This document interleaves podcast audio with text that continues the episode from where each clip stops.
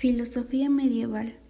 Si por un lado el misticismo oriental y el escepticismo influyeron en el desarrollo de un sincretismo filosófico en la antigüedad, por otro lado el neoplatonismo, resultado de ese periodo, influyó notablemente en los intentos de comprensión racional y transmisión del cristianismo, que trató de refutar la filosofía griega clásica en especial aquella que fuese en contra de creencias como la inmortalidad del alma. Pero como las discrepancias fueron inevitables, dentro del cristianismo empezó a surgir una corriente de pensamiento que se desarrolló en dos periodos.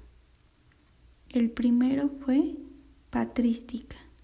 Se desarrolló con los inicios del cristianismo gracias a los padres de la Iglesia se extiende en Occidente hasta el año 536 con Isidro de Sevilla y en Oriente hasta el año 749 con Juan Damasceno.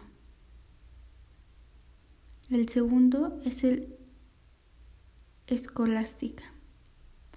La escolástica es propiamente dicha la filosofía desarrollada durante la Edad Media Comienza en el siglo IX y perdura hasta alrededor del siglo XVI. Dentro de este periodo hay que destacar las corrientes árabe y judía.